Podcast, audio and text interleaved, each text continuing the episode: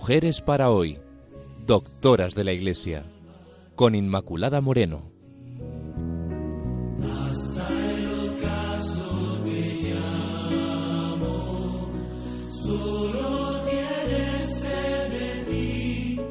Queridos amigos de Radio María, empezamos el programa de Mujeres para hoy, doctoras de la Iglesia, viendo la obra de Santa Catalina de Siena, en concreto el diálogo.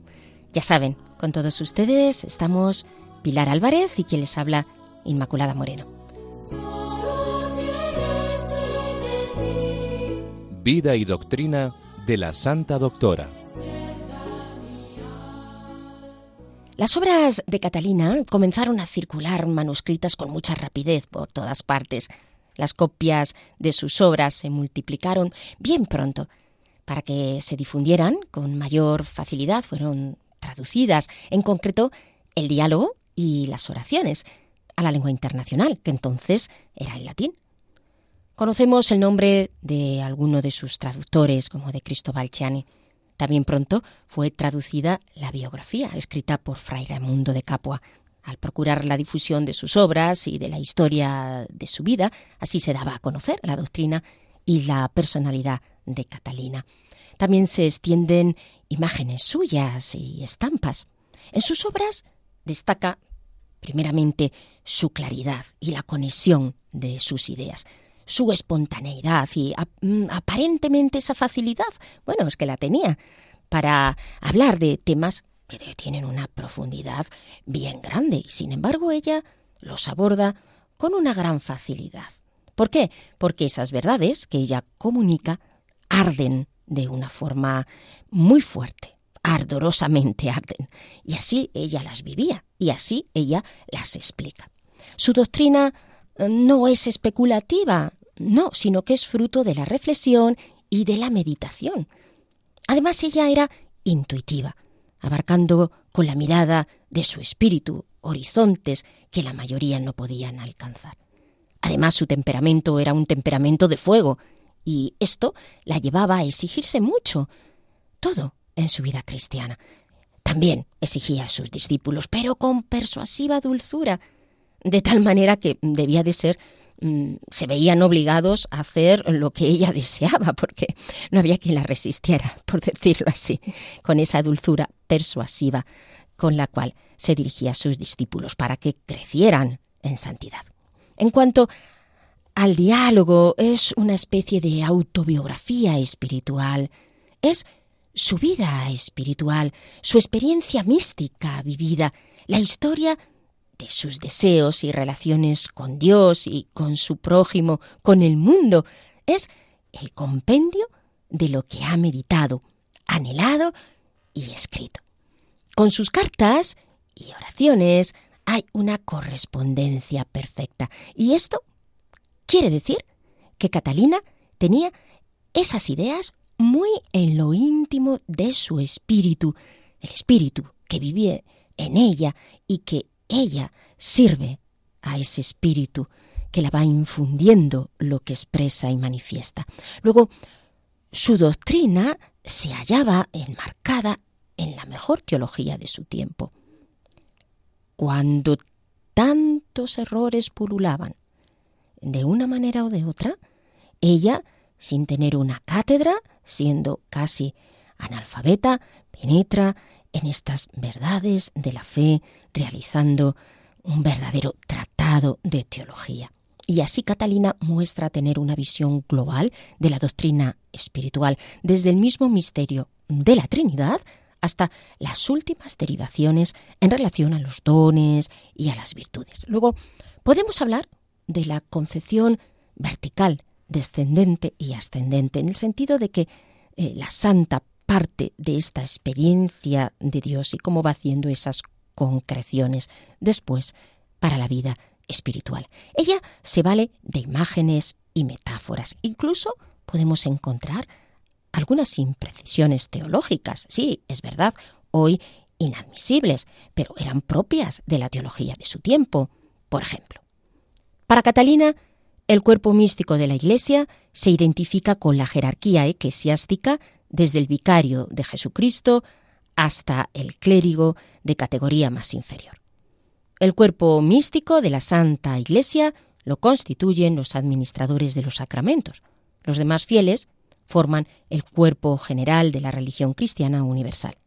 En cuanto al pecado, hace la distinción entre pecado grave, que viene a identificarse con el venial deliberado, y el pecado mortal, cuya definición coincide con la del pecado mortal del Concilio de Trento. A los pecados mortales los llama además capitales. Y en cuanto a los grados de perfección, no hace distinción, no hace esa distinción clásica entre incipientes, aprovechados y perfectos, sino que los llama imperfectos, más perfectos y perfectísimos. Bueno, en todo caso, vamos a ver cómo su obra, El diálogo, siguiendo al especialista Ángel Morta, explica eh, muy bien las verdades de fe, teniendo en cuenta todo esto que he comentado anteriormente. Dice este especialista, no es un libro. En la vida de Santa Catalina, el diálogo es su vida total e íntegra. Es la perspectiva, la dimensión total de Santa Catalina, de su formación, de su vocación, de la realización de la misión recibida en la Iglesia. Se le pueden añadir anécdotas, precisiones geográficas, detalles históricos del acontecer de su vida hacia afuera, pero la sustancia vital del ser de Catalina la perpetúa en las páginas del diálogo. Realmente es así. Vemos que en esta obra hay un hecho central, una idea eje, que es su misma razón de ser, la que quiso Dios señalarle en el seno del cuerpo místico. La redención haciéndose el medio de la humanidad. Lo repito, la redención haciéndose el medio de la humanidad. Y en torno a este hecho e idea central, que no es más que la gloria de Dios en la salvación de todos los hombres, se concentran todas las experiencias místicas personales que le iban preparando para el cumplimiento de su misión todas las ideas recibidas, de tal manera que son iluminadas por Dios y asimiladas por ella vitalmente, prolongándose en esa reflexión interior que le sirven para expresar para el bien de los demás aquellas experiencias.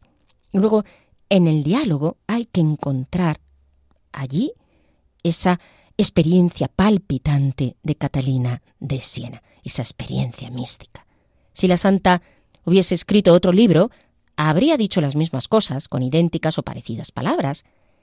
En las cartas se ofrecen, en pequeños fragmentos, en realidad estas verdades que expresa en diálogo. Pero en el diálogo se da por entero. El libro la gota, no quizá en ideas, sino en cuanto a ella misma.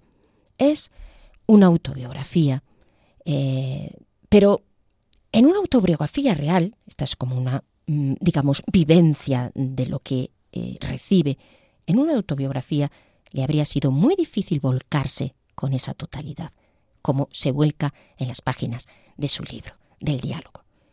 Por imperativo de su vocación, por exigencia de sedarse a los suyos, los de cerca y los de lejos, por gratitud a Dios, que se lo había comunicado, Catalina pues no puede sepultar en el silencio eso que recibe.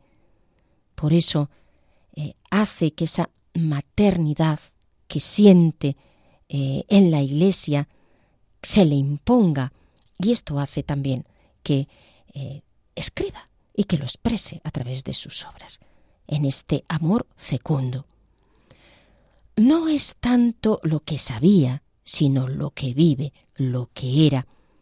Si en alguna página explica ideas, da enseñanzas o teoriza un poco, hasta el estilo parece adormecer ese ímpetu de la corriente vital que la invade y que mm, estremece en todas sus páginas. Es esa llamada a la santidad que tiene eh, Dios reservada para cada alma. Es eso lo que eh, nos impulsa y eso es lo que la impulsa a ella a expresar estas páginas. La llamada a la santidad, que es amor, tiene en Catalina este signo y esta expresión, la salvación del mundo por la gloria de Dios. La santa eh, hace que ese misterio de la encarnación de Dios bulla en ella con una generosa entrega. Su vida se entiende desde este anhelo. El esbozo histórico de su vida y de su personalidad se expresa en su obra. Luego el diálogo nos tiene que hacer vivir por dentro las verdades que expresa. Porque esto es lo que Catalina realmente deseaba, partiendo de la vivencia que emana de el espíritu en ella misma. La salvación del mundo por la gloria de Dios, como ella dice. Luego el diálogo se reduce. Es ese grito inenarrable de la que no es al que es. Y la aceptación de este grito es lo que se expresa en el diálogo.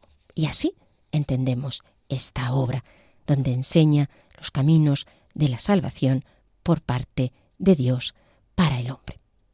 La fecha de composición de este libro sería entre agosto y noviembre de 1378, dos años antes, tengámoslo en cuenta, de la muerte de la santa.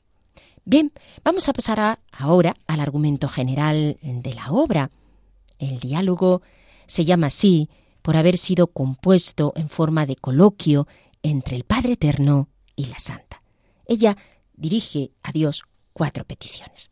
La primera, porque antes de santificar a los demás es preciso santificarse a sí mismo.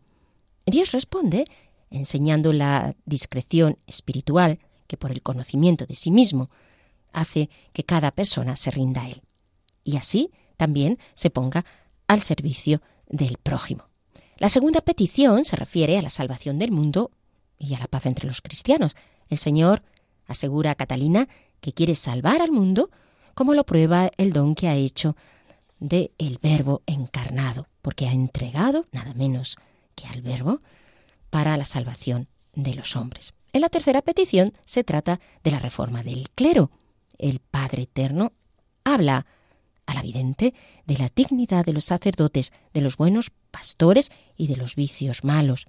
La cuarta, la divina providencia, que dirige todos los acontecimientos en orden a la salvación de las almas.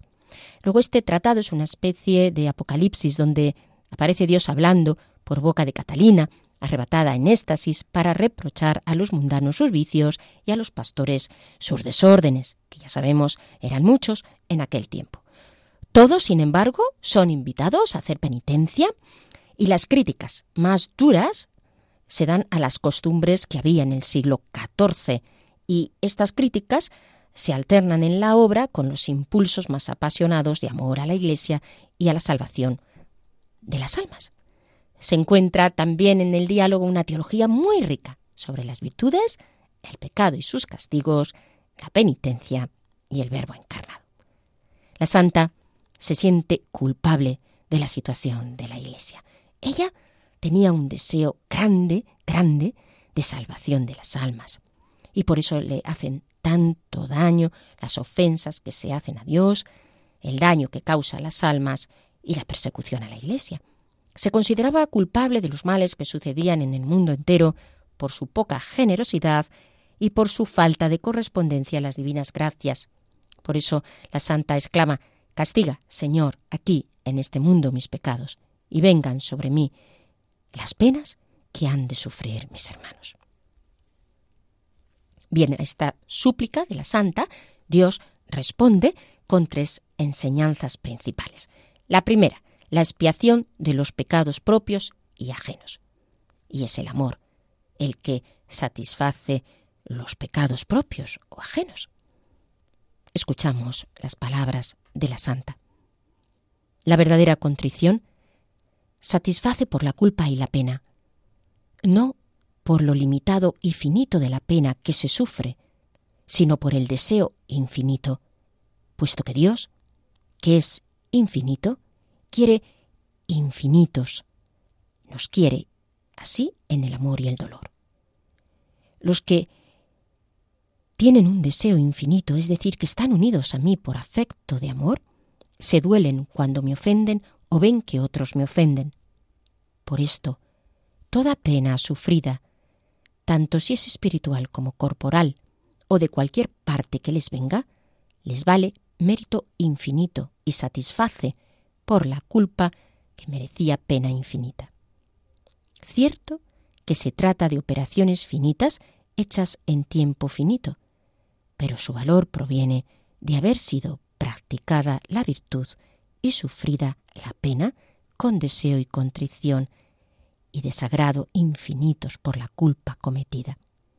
Todo deseo, al igual que toda virtud, vale y tiene vida en sí por Cristo crucificado, mi unigénito, en cuanto que el alma saca de él el amor y por virtud sigue sus huellas.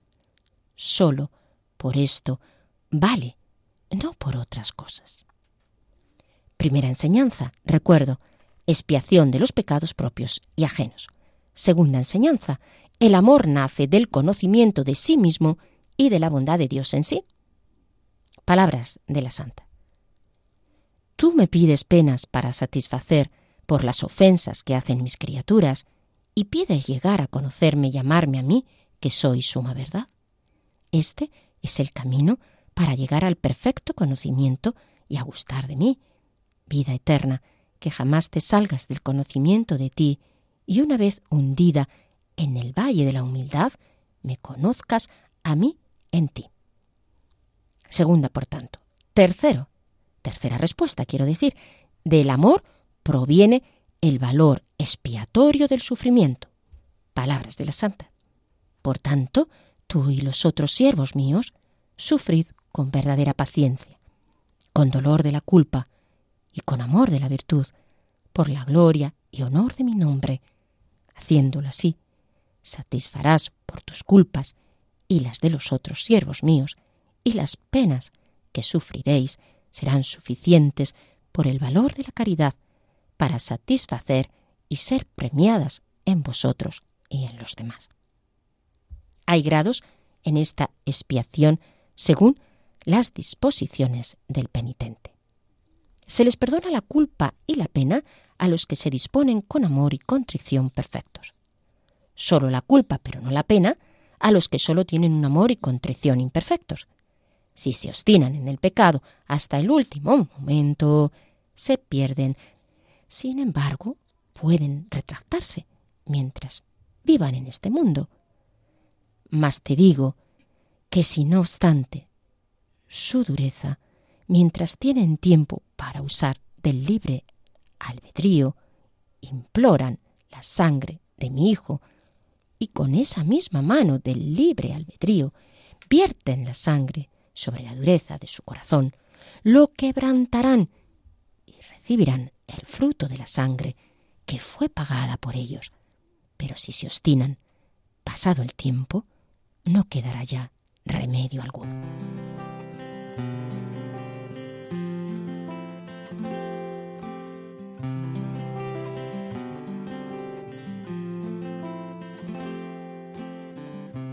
Quiero ser la devoción del sacerdote al consagrar, al ofrecer tu cuerpo y sangre en oblación al celebrar el santo sacramento del altar.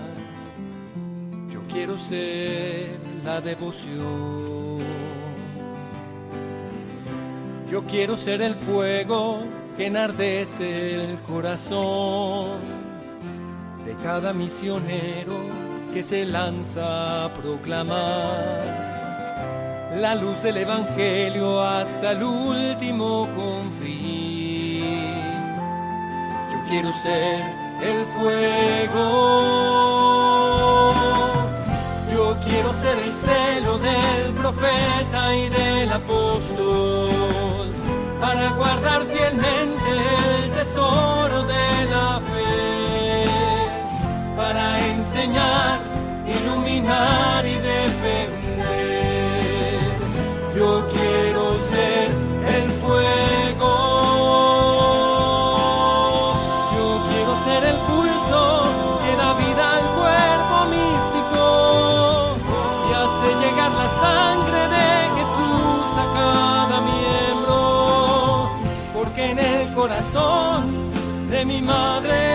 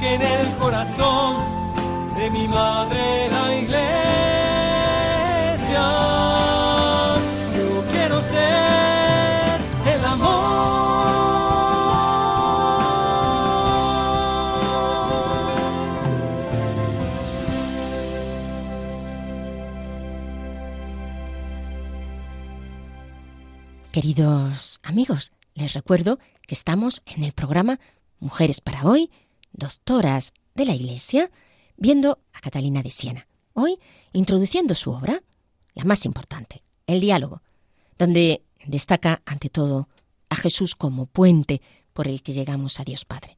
Hemos visto en la parte anterior cómo este diá- diálogo se establece entre Catalina y Dios Padre, y en este diálogo ella hace unas peticiones, cuatro peticiones, y a la vez Dios la responde con tres enseñanzas. Bien, también les recuerdo que estamos Pilar Álvarez e Inmaculada Moreno, quien les habla con todos ustedes y que pueden establecer contacto con nosotros a través del correo mujeres para hoy arroba radiomaria.es.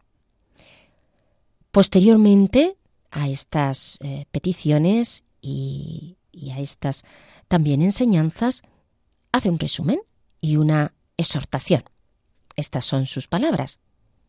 ¿Ves cómo de este modo la pena satisface por la culpa a causa de la contrición perfecta del corazón, no de las penas finitas y no tanto de la culpa sola, sino la pena que sigue a la culpa en los que llegaron a esta perfección.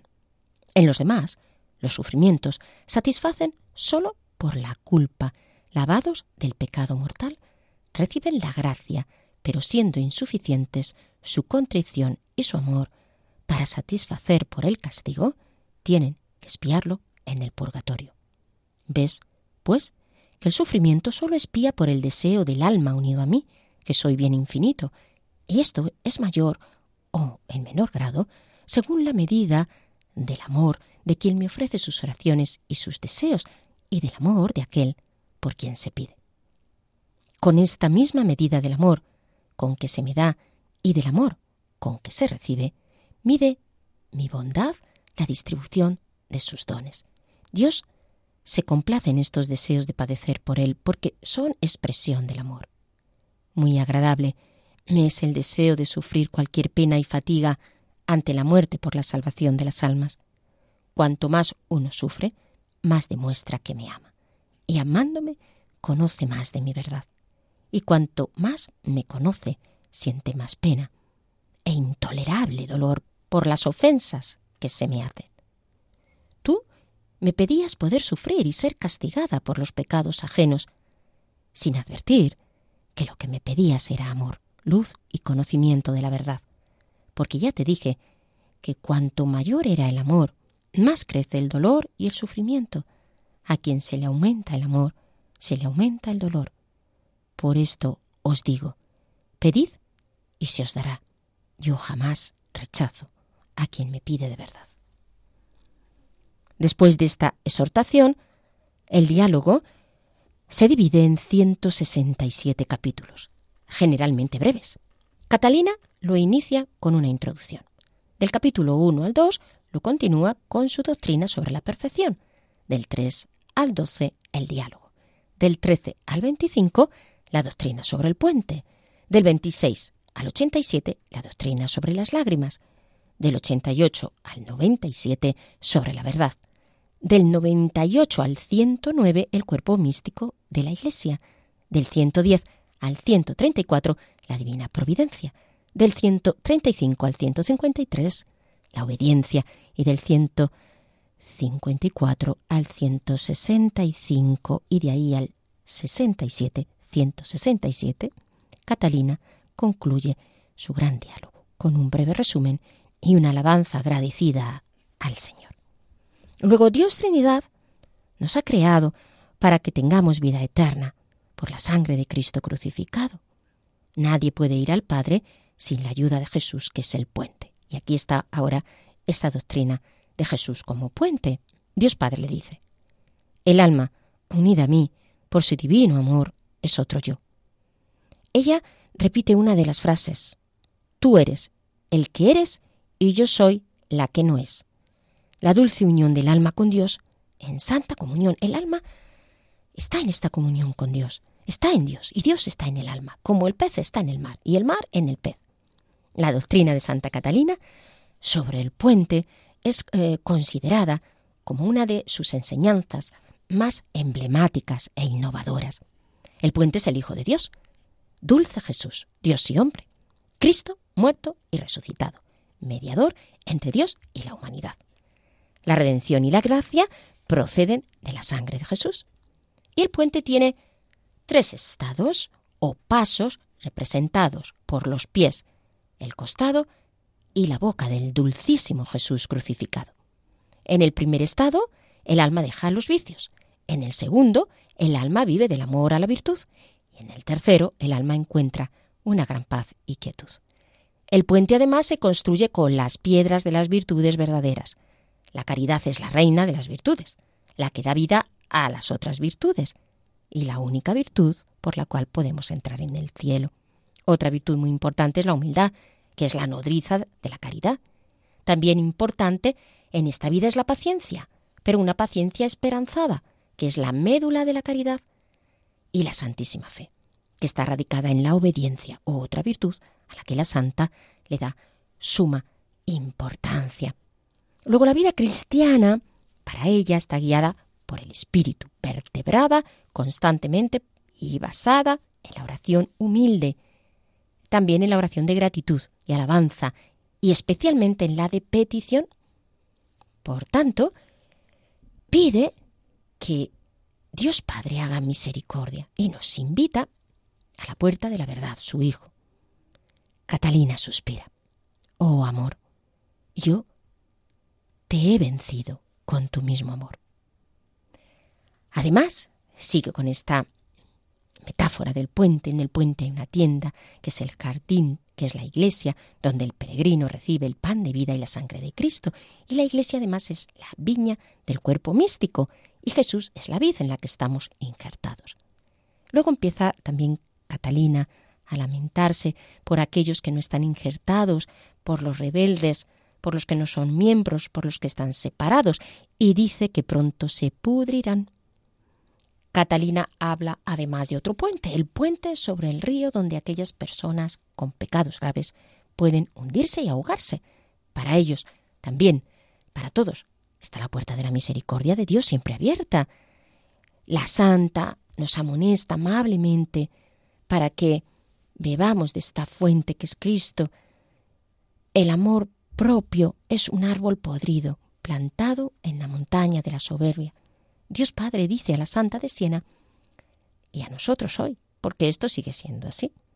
Para obtener la vida eterna no es suficiente, dice Dios Padre a la Santa, que mi Hijo sea el puente, sino que es necesario que lo utilices. Jesucristo es nuestro puente de salvación y nos invita a vivir una vida compasiva, fraternal, alegre, orante, y de este modo contribuimos a construir puentes en nuestro mundo dividido. Todavía, desde luego, y hoy son muchos los que siguen sin pasar por este puente, aunque el puente está ahí. Bien, pues vamos a, a, ver el contenido de la introducción. Vista ya esta visión general, volveremos a ello, porque extensa la doctrina de la santa y volveremos a, ello, repetiremos cosas para mm, hacernos con lo que significa lo, lo vertebral y sustancial de su doctrina. En la introducción de la obra, la santa nos sitúa pone cuatro peticiones nacidas, como hemos visto, del deseo ardiente de la gloria de Dios y de la salvación de las almas, que hemos visto anteriormente. La persona que desea de veras la gloria de Dios y la salvación de las almas procura ejercitarse en la virtud y en el conocimiento de uno mismo, para conocer la bondad de Dios. En la carta 60, donde recoge también mm, bastantes cosas de la doctrina que expresa en el diálogo, dice, viendo el hombre, que de por sí nada es, queda todo humillado al reconocer el don de su bienhechor. Crece tanto en el amor cuando comprende que obra en él la gran bondad de Dios, que preferiría la muerte antes que quebrantar un mandamiento de su dulcísimo Creador. Por tanto, con esto nos quiere decir que nadie puede aprovechar en el crecimiento y en santidad si no se conoce a sí mismo. Esto es básico en su doctrina. Si no reconoce su maldad y si no reconoce la bondad de Dios. Y de este conocimiento surge el amor. Y el que ama procura seguir la verdad y revestirse de ella.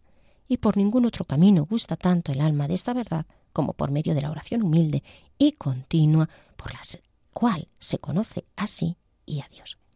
Esta oración, entonces, une al alma con Jesucristo crucificado, le hace seguir sus huellas y le convierte en otro Cristo por el deseo la unión de amor. Así dice también en la carta 72. La criatura se convierte en lo que ama. Qué bonito esto, fijaos. La criatura, repito, se convierte en lo que ama. Cuando el alma fija su mirada en el Creador y considera tanta bondad infinita como en él encuentra, no puede menos que amar. E inmediatamente ama lo que él ama y odia lo que él odia, ya que por amor ha sido hecho otro él. En la carta 72 también nos dice, abre los ojos de tu entendimiento y fija tu mirada en él y verás la dignidad y belleza de mi criatura. Cuando el alma fija su mirada en el Creador y considera tanta bondad infinita como en él encuentra, no puede menos de amar, e inmediatamente ama lo que él ama y odia lo que él odia, ya que por amor ha sido hecho otro él. Aquí está, en concreto, sus palabras que habíamos anticipado. Dice también, mira a los que van vestidos con el vestido nupcial de la caridad, adornados de virtudes verdaderas y unidos conmigo por el amor. Y si me preguntas quiénes son estos, te responderé. Son otro yo, ya que han perdido y negado su propia voluntad, y se han vestido y unido a mí por el amor. Pues bien, un alma que desea ardientemente la gloria de Dios y la salvación de las almas, no puede sino conocer esta sabiduría del Padre. Por eso amigos, en torno a esas peticiones que recuerdo, la primera era por ella misma, la segunda por la reforma de la Iglesia, la tercera para obtener la paz de los cristianos que con tanta irreverencia se rebelan contra la Iglesia, y la cuarta donde pide a la divina providencia por el mundo. Y este es su deseo, y así Dios le muestra las grandes ofensas que se cometen en contra de él. Y puesto que en la comunión el alma se une más dulcemente con Dios conoce mejor su verdad. Es entonces cuando Dios está en el alma y el alma en Dios. Nos dice también, y lo, así lo expresan los testimonios, como en misa ella sentía grandes deseos de que Dios fuera glorificado y de que las almas se salvasen y que con gran conocimiento de sí misma se avergonzaba de sus pecados, pareciéndole que ella era la causa de los males que aquejaban al mundo y por eso decía, oh Padre, castiga mis ofensas en esta vida, puesto que soy causa de las penas que debe sufrir mi prójimo. Uno de los pilares de toda su doctrina es la pasión de Jesús. En las elevaciones y oraciones se incluye una oración que he recogido sobre la pasión de nuestro Señor, que condensa ese amor por la encarnación, porque más valen expresarlo con sus palabras.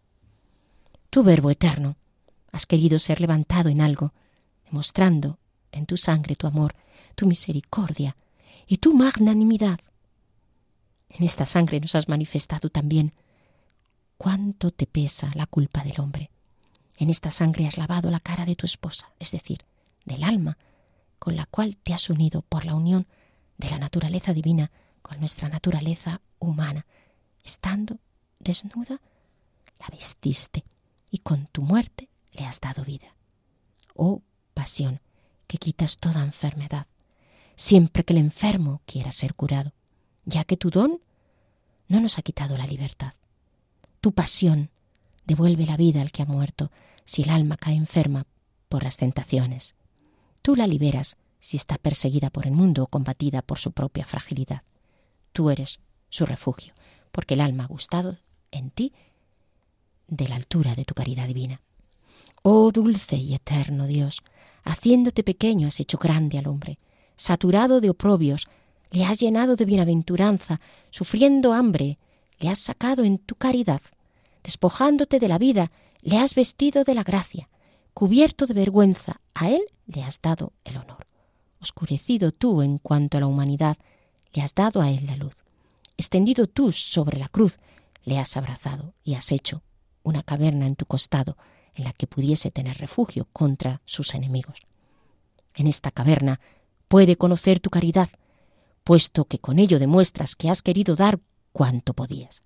Allí ha encontrado el baño en el que ha lavado la cara de su alma de la lepra de sus pecados. Oh deleitable amor, o fuego, o abismo de caridad. Es toda una explosión de amor de Catalina al saberse redimida. Esta expresión del amor que Cristo nos tiene en su pasión. Destaca la voluntad del Hijo, quien ha querido ser levantado, y así pasa por una muerte y una muerte de cruz, donde la sangre por las heridas y las hemorragias son una constante. Así contempla la inmensa misericordia de Dios que ha querido hacerse hombre por amor al hombre, y su corazón infinitamente grande, y la expresión de la gravedad del pecado está precisamente en el hecho de que la muerte del Hijo de Dios, sobre quien pesa toda la culpa de los hombres, es la gran entrega. Es la sangre que redime, la sangre que lava los pecados y limpia, la sangre que nos da la participación en la vida divina gracias al sacrificio de Cristo, la sangre que une lo humano y lo divino, siendo nosotros pecadores y en nuestra pobre naturaleza humana. Es Jesús quien estaba desnudo en la cruz pero somos nosotros los que estamos desnudos por el pecado. Es la sangre sanadora que cura las heridas del cuerpo y las del alma, la pasión que nos devuelve la vida, siendo el Hijo quien pasa por la muerte, la sangre que ha vencido al maligno, por ello es la sangre victoriosa, liberadora, la que nos hace gustar las delicias del Padre. He aquí que sigue exaltando la sangre de Cristo, su grandeza y a la vez tal grandeza para hacerse pequeño y engrandecer de esta manera al hombre. Le contempla Santa Catalina en los sufrimientos y en ellos se cumple la mayor de las bienaventuranzas, porque por su redención nos ha colmado de su amor y su caridad, en su total despojamiento nos ha iluminado. En el fin de la vida, en la existencia propia. El amor que ha sido un verdadero refugio para nosotros, porque es su cruz, y su cruz es nuestro refugio, donde en su hermosa sangre, en su sangre derramada, hemos encontrado todo nuestro gozo.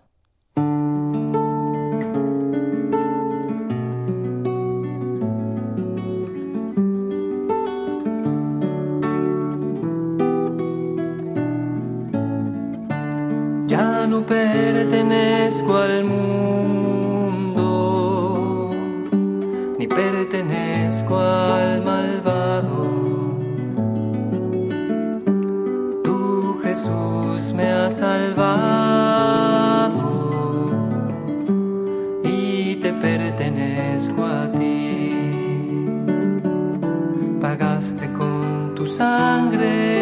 Preciosa, vertiendo hasta la última gota sangre y agua de tu costado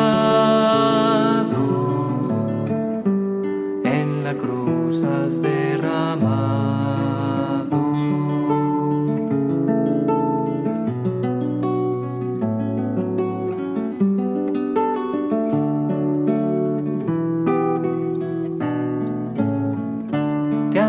Señor, mi dueño.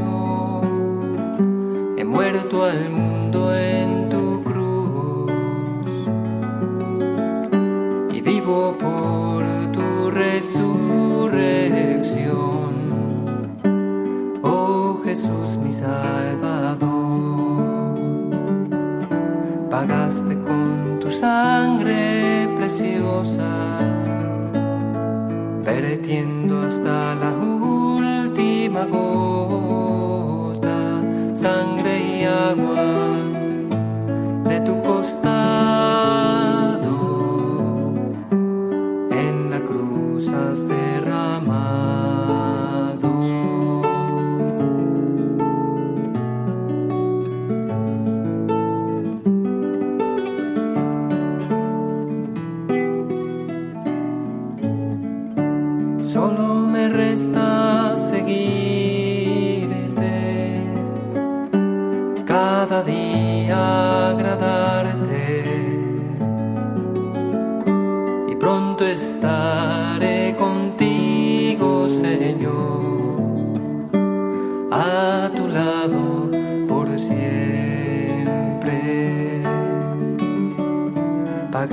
con tu sangre preciosa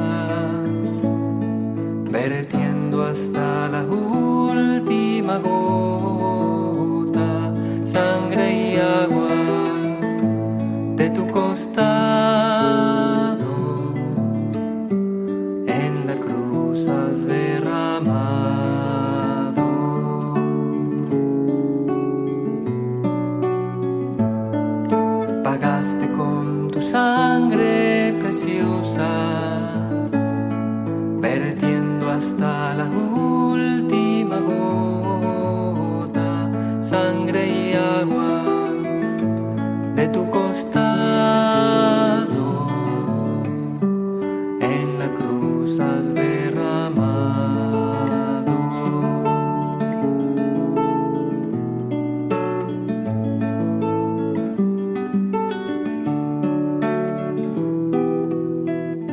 Tiempo de tertulia.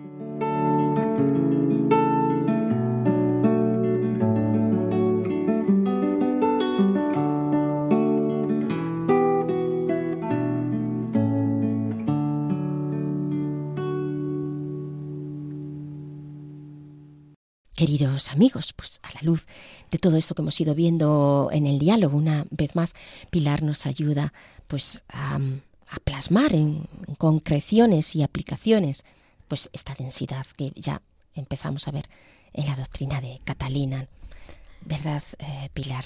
La verdad es que eh, yo estoy impresionada con, con este programa por, pues por la densidad de, de la doctrina, por la maravilla de, de las oraciones.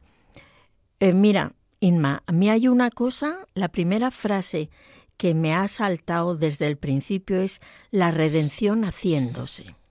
Porque cuántas veces oímos ya hemos sido salvados en Jesús, y es cierto, pero también es cierto en la frase de la redención haciéndose, en tanto en cuanto nosotros realmente queremos aceptar esa salvación que Jesús nos ha ofrecido y hacerla nuestra. Y en ese sentido, la redención haciéndose, a mí me parece que tiene esta frase muchísima fuerza, porque eh, nos, nos pone como alertas, alertas.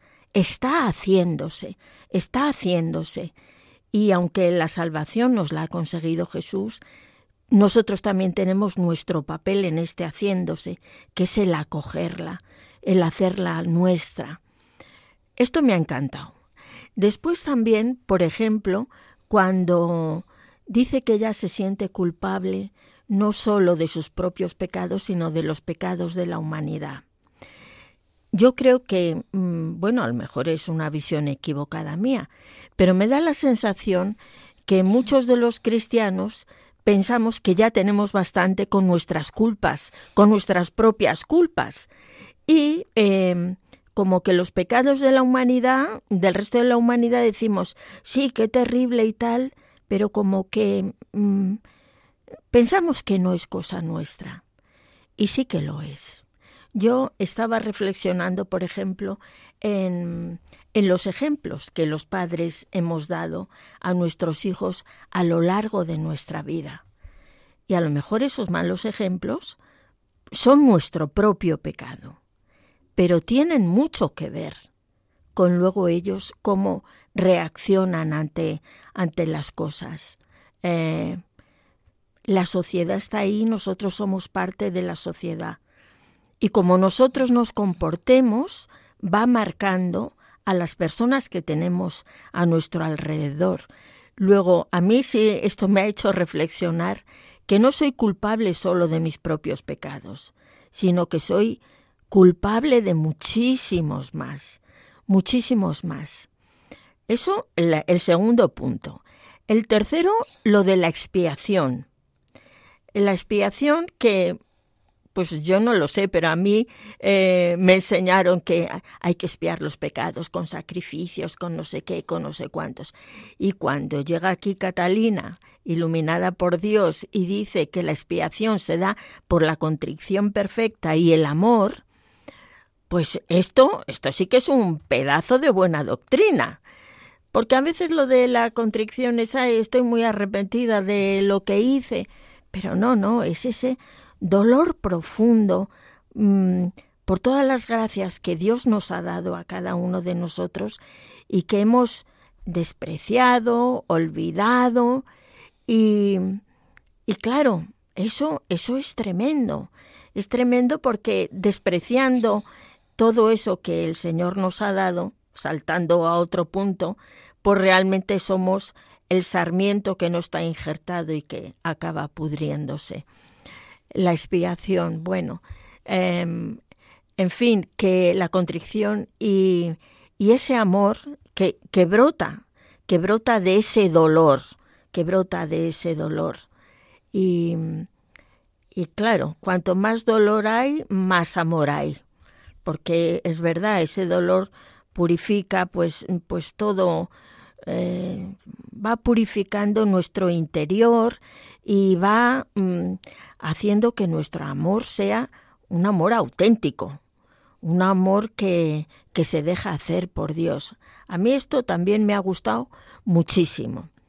Luego, mm, las preguntas, las peticiones que le hace, eh, que hace ella, la santa, y las respuestas que, que le da a Dios Padre, pues realmente son, es que son grandiosas, o sea, es que uno se siente ahí, tan poca cosa, el conocerse a uno mismo, porque raramente nos conocemos, sí, decimos eh, somos unos miserables, unos, pero no llegamos a, a ver la profundidad de, de nuestro pecado o de, o de la raíz que está ahí, que nos hace confundirnos en tantas cosas y, y tantas veces.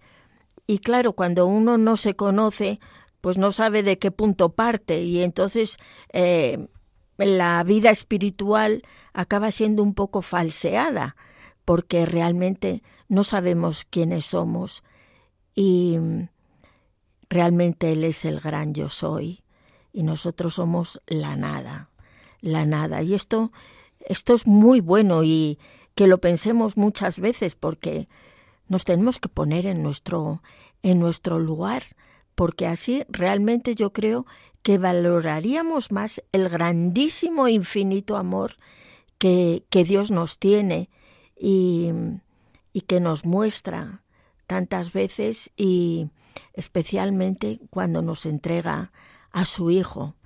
Y la idea del puente, la idea del puente, me voy saltando de cosa a cosa, pero es que realmente es tan rico todo lo que hemos escuchado hoy.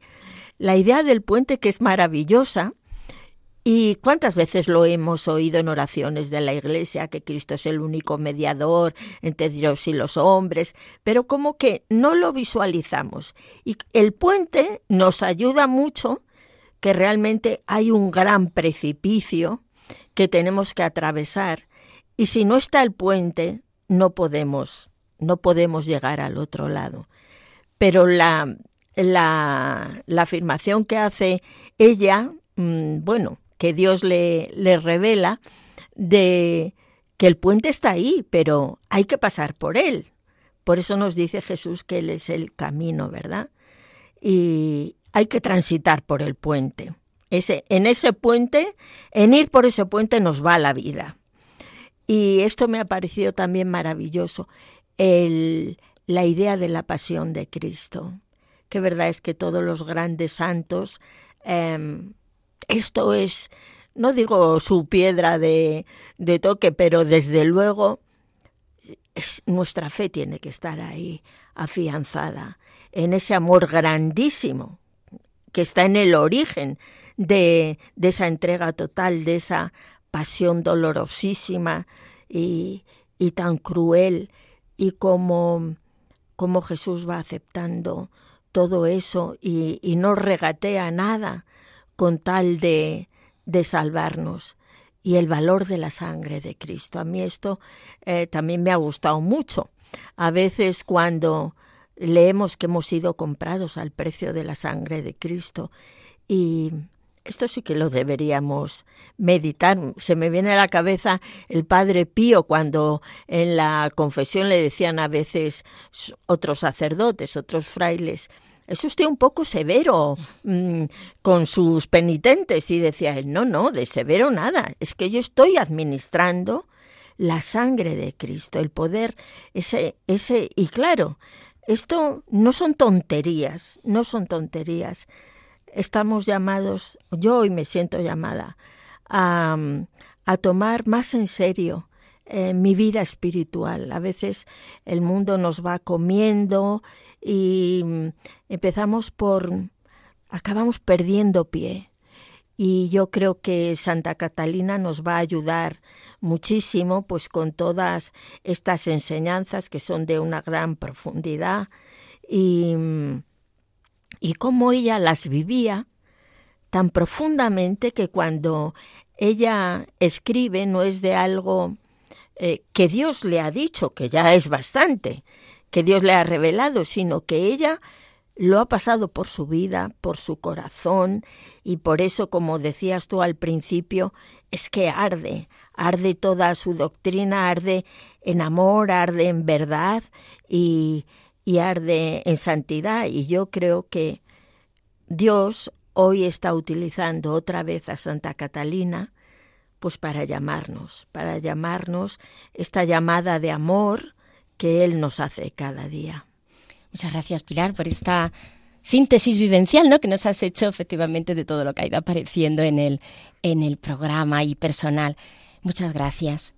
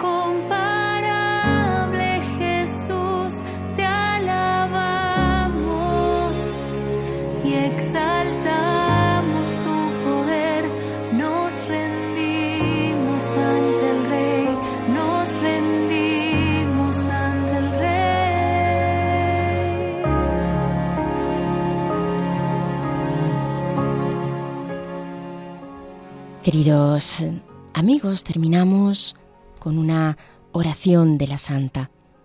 Oh caridad inestimable, oh primera verdad, Solo me sentiré plenamente satisfecha cuando reciba la gracia de sufrir grandes tormentos por ti y por tu gloria.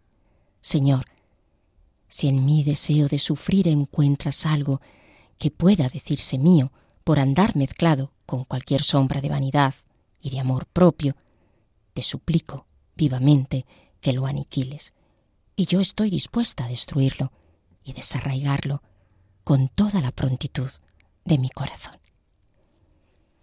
Pues bien, queridos amigos, ahora sí hemos llegado al final del programa en el cual les recuerdo que hemos hecho una introducción a la obra de Catalina de Siena, especialmente al diálogo, del que hemos visto la estructura, argumentación principal e introducción, así como la oración de Catalina de Siena a la sangre de Jesús, tema fundamental en su doctrina.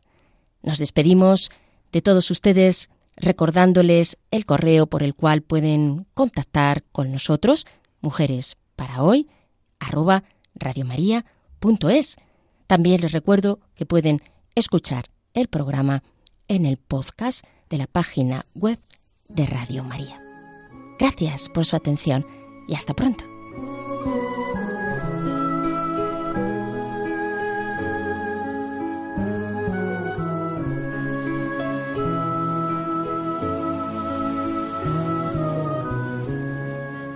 Y así termina Mujeres para hoy, doctoras de la Iglesia, con Inmaculada Moreno.